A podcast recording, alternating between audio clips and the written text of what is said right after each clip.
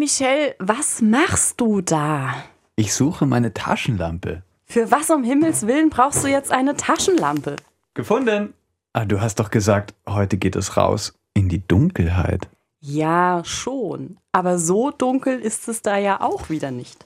Außerdem schauen wir uns von hier ja nur das Buch Die Nacht leuchtet von Lena Sjöberg an. Ich hoffe, ich spreche das jetzt richtig aus, weil Schwedisch kann ich nicht wirklich. Du? Mm -mm, nein. Aber wenn du magst, können wir anschließend gerne noch eine Nachtwanderung machen. Uh, ich weiß nicht. Die Wissenschaftsbücher des Jahres. Besprochen von Sandra Fleck und Michel Mehle. Naturwissenschaft, Technik. Medizin, Biologie. Geistes-, Sozial-, Kulturwissenschaften. Und Junior Wissensbücher. Wir präsentieren euch unser Best of Wissenschaft.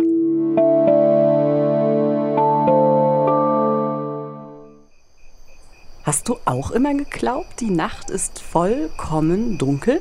Hm, ich weiß nicht. Es gibt Straßenbeleuchtung, Glühwürmchen, die Sterne. Ja, genau. Es gibt unser Sonnensystem mit ganz vielen Sternen und Planeten. Aber auch so etwas wie Polarlichter. Auf der Nordhalbkugel laden sich Stickstoff- und Sauerstoffatome elektrisch auf. Und dann leuchtet die Atmosphäre grünlich. Sozusagen Lichtenergie. Wow. Ich habe sogar einmal das Meer leuchten sehen. Und als ich vorne im Buch geblättert habe, konnte ich nachlesen, dass es sich um Plankton, also Dinoflagellaten handelt, die, wenn sie gestört werden, wenn wir zum Beispiel beim Schwimmen durch sie durchschwimmen oder einen Stein ins Wasser werfen, Lichtblitze abgeben. Oh wow, das war mir neu. Im Buch habe ich gelesen, dass es sogar Papageienarten gibt, an denen manche Körperstellen ultraviolett leuchten. Auch unsere Blaumeisen können UV-Strahlung sehen. Ja, das stimmt. Ah, der, der blaue Fleck bei den Männchen leuchtet und gilt als Fitnessmesser für die Damenwelt. Oh la la. Aber für uns sind die Lichtwellen nicht zu sehen. Sie sind einfach zu kurz.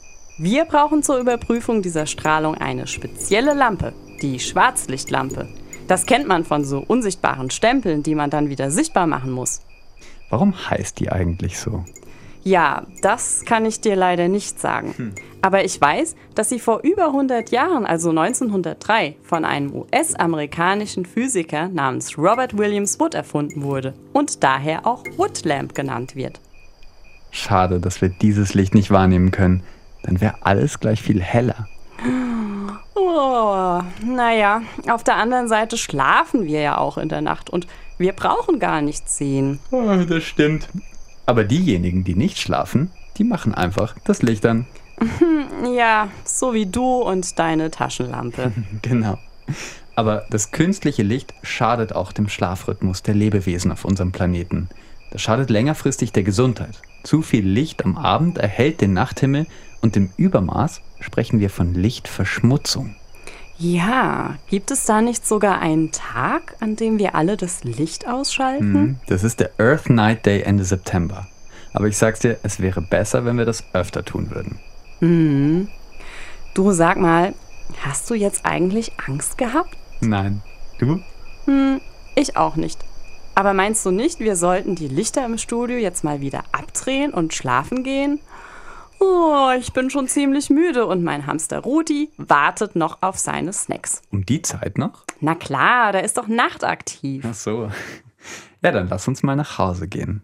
Und die Nachtwanderung können wir ja ein andermal machen. Das klingt nach einem guten Plan. Gute Nacht euch allen und wer noch nicht müde ist, einfach noch ein wenig im Buch Die Nacht leuchtet blättern. Gute Nacht.